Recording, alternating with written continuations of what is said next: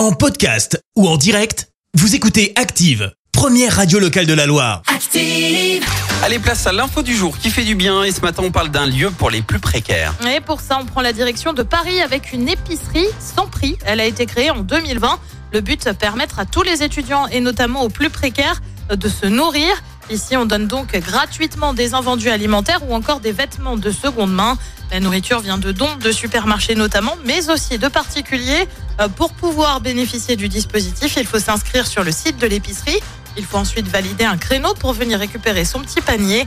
L'épicerie est ouverte tous les jours et elle est tenue par des bénévoles. Merci, vous avez écouté Active Radio, la première radio locale de la Loire. Active.